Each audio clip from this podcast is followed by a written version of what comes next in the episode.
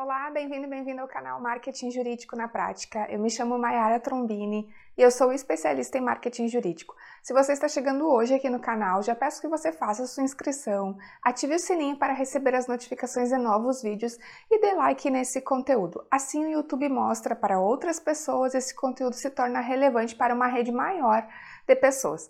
No conteúdo de hoje eu trago uma pergunta de uma seguidora aqui do canal a respeito de conteúdos para o LinkedIn.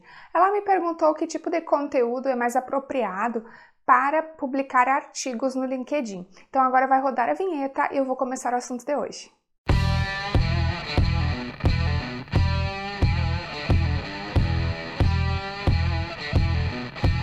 Vídeo de hoje, então, eu trago aí uma pergunta de uma seguidora aqui do YouTube a respeito de conteúdo jurídico no LinkedIn.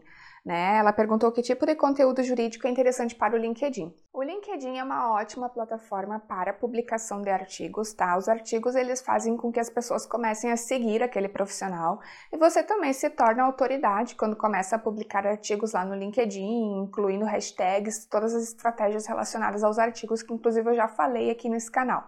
Mas uh, se você é da área jurídica, você pode ampliar o leque de conteúdos também para publicar artigos. Você não precisa especificamente publicar só a respeito da sua área de atuação. Você pode publicar artigos sobre empreendedorismo, sobre gestão na advocacia, sobre finanças, sobre liderança.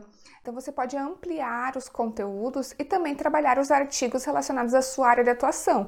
Se você é um advogado, por exemplo, que atende aí startups, tá?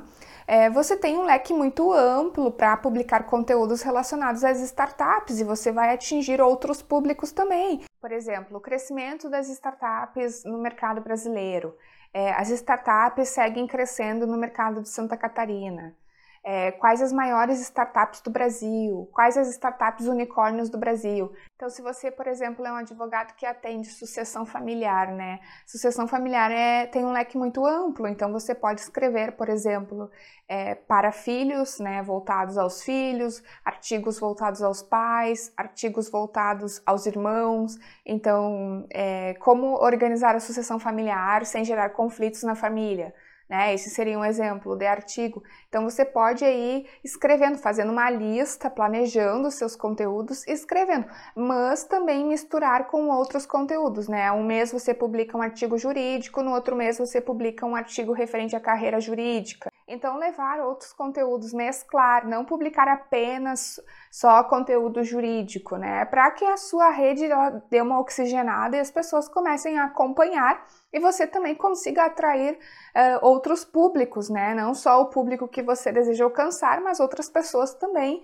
E aí você vai construindo uma autoridade no próprio LinkedIn, tá? Eu mesma eu falo sobre marketing jurídico, mas eu também publico conteúdos relacionados a marketing digital, uh, sobre carreira. Então, eu tento também mesclar um pouco os assuntos que eu publico lá no LinkedIn para que não fique também muito maçante, muito chato para quem me acompanha, né? Só aquele tipo de conteúdo. É claro que no meu perfil do LinkedIn, a maioria das pessoas que estão por lá são advogados, mas o ideal realmente é que eu faça publicações uh, mescladas, né? Que eu atinja outros públicos. Então, espero que você tenha gostado desse conteúdo, onde eu trouxe uma pergunta de uma seguidora aqui do canal.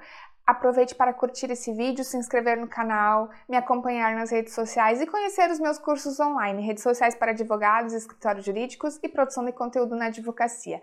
Até a próxima semana, um grande abraço!